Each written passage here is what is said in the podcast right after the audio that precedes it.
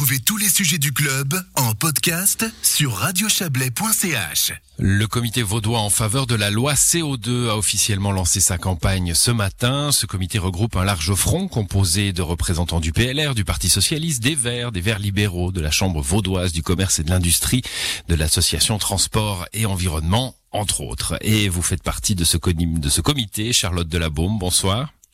Bonsoir. Alors vous êtes chef d'entreprise, vous travaillez dans la durabilité, vous êtes aussi future conseillère communale lausannoise hein, euh, des Verts libéraux, euh, élue mais mais non encore euh, siégeante puisque la la législature commencera dans dans quelques semaines. alors il y a y a y a plusieurs objets hein, qui seront proposés le 13 juin prochain à la population. Il y en a deux qui tiennent la vedette en ce moment, c'est les deux initiatives phytosanitaires. On entend un peu moins parler de cette loi CO2, mais ça commence.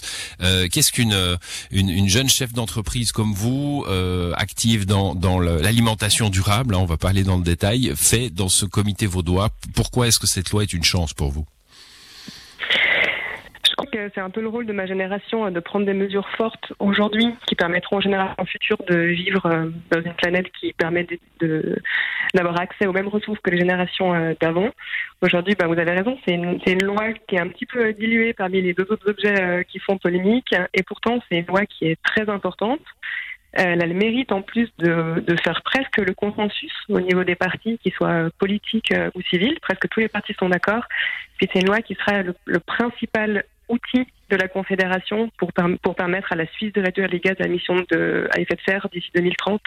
Donc voilà, c'est une loi qui est très mmh. importante. Et donc euh, remplir euh, remplir une partie de ces, ces objectifs hein, euh, en, en, faveur du climat. Vous dites un geste fort. Hein, or, alors combattu. Enfin, vous avez dit un consensus des, des partis politiques, ça c'est c'est une c'est une, une réalité. Par contre, il y a des opposants et des deux côtés. Hein, comme souvent quand on arrive à un consensus, il y a ceux qui pensent que ça va trop loin, ceux qui pensent que ça va pas assez loin. le, le, le geste fort, il est vraiment là ou est-ce qu'on a affaire à finalement une coquille un peu vide parce que c'est justement ce fameux sens du compromis helvétique qui fait qu'on a enlevé euh, les aspérités? Fort, il est là. Aujourd'hui, les principaux opposants sont les lobbies, euh, notamment du pétrole. Donc, ça veut dire euh, ce que ça veut dire. c'est un geste fort parce que les mesures, elles sont concrètes. Elles permettent de faire vraiment avancer les choses. Après, je pense qu'il faut abandonner l'utopie via une seule initiative, une seule loi de résoudre tous les problèmes. On a maintenant jusqu'à 2030 pour atteindre ces objectifs-là. Ça, c'est une des premières pierres euh, importantes au niveau national. Donc, il faut, euh, il faut l'utiliser. Bon, vous dites euh, les, lobbies, il y a aussi la grève du climat hein, de l'autre côté, ceux qui pensent que ça va pas assez loin dans, dans ce sens-là. Bon, qu'est-ce qu'elle apportera à la population? Qu'est-ce qu'elle changera pour la population? Un des principes euh, fondamentaux de cette loi, de cette loi c'est le principe du pollueur-payeur. C'est-à-dire qu'aujourd'hui, on achète un certain nombre de, biens et services euh, tous les jours, mais on n'en paye pas le prix euh, écologique. Là, l'idée, c'est de laisser les gens consommer ce qu'ils veulent consommer, les gens et les entreprises d'ailleurs, mais de payer le coût écologique, donc via une, une, taxe, notamment par exemple sur les billets d'avion, mais aussi les véhicules qui sont très lourds. L'intérêt de ce principe du pollueur-payeur, par contre, c'est que les gens qui décident de vivre de manière un petit peu plus écologique ou les entreprises qui font des efforts, eux seront récompensés. Euh, donc il y a une partie, il y a les deux tiers en fait de cette taxe qui est reversée à la population et aux entreprises. Donc sous forme de sous forme de bonus, ça ça ça ça, sent un petit peu le le, le fossé social. Hein. Est-ce que les riches auront les moyens d'être vertueux et les pauvres pas? Non, pas forcément. Euh, je pense que c'est une loi qui est, qui est équitable. Euh, c'est sûr qu'il faut mettre de côté les ultra riches, hein, mais qui, qui représentent euh, une petite frange de la population sur lesquelles ça aura certainement peu d'effet.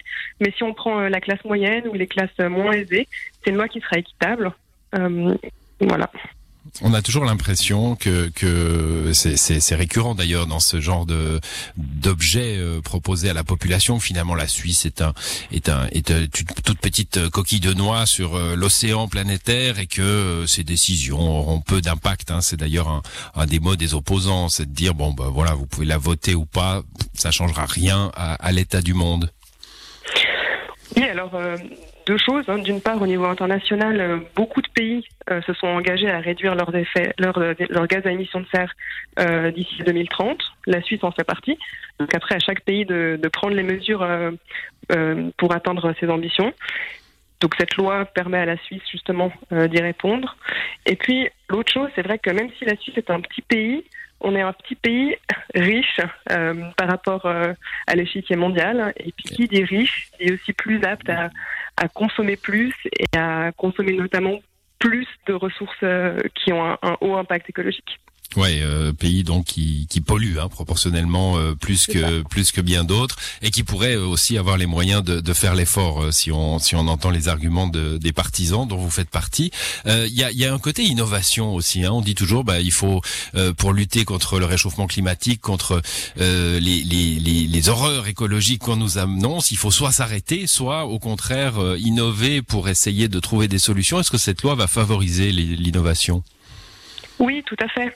Je pense que dans la transition euh, énergétique, de manière générale, ce n'est pas l'un ou l'autre, c'est-à-dire arrêter de consommer ou, ou, se reposer exclusivement sur les innovations. Il faut un peu un compromis des deux. Euh, c'est une loi qui favorise clairement euh, l'innovation. D'ailleurs, c'est pour ça que les Verts libéraux la soutiennent activement, parce que l'innovation est au cœur des valeurs du, du, parti. Il y a notamment une grande partie entière de la taxe qui sera reversée en fonds pour le climat et puis qui viendra soutenir euh, différentes formes d'innovation, notamment euh, dans le, les énergies renouvelables. Très bien, bah, merci à vous Charlotte Delabaume, vous faites partie de ce, de ce comité vaudois en faveur de la loi sur le CO2, vous êtes venue nous présenter ces arguments. Bonne soirée à vous. Merci beaucoup, bonne soirée.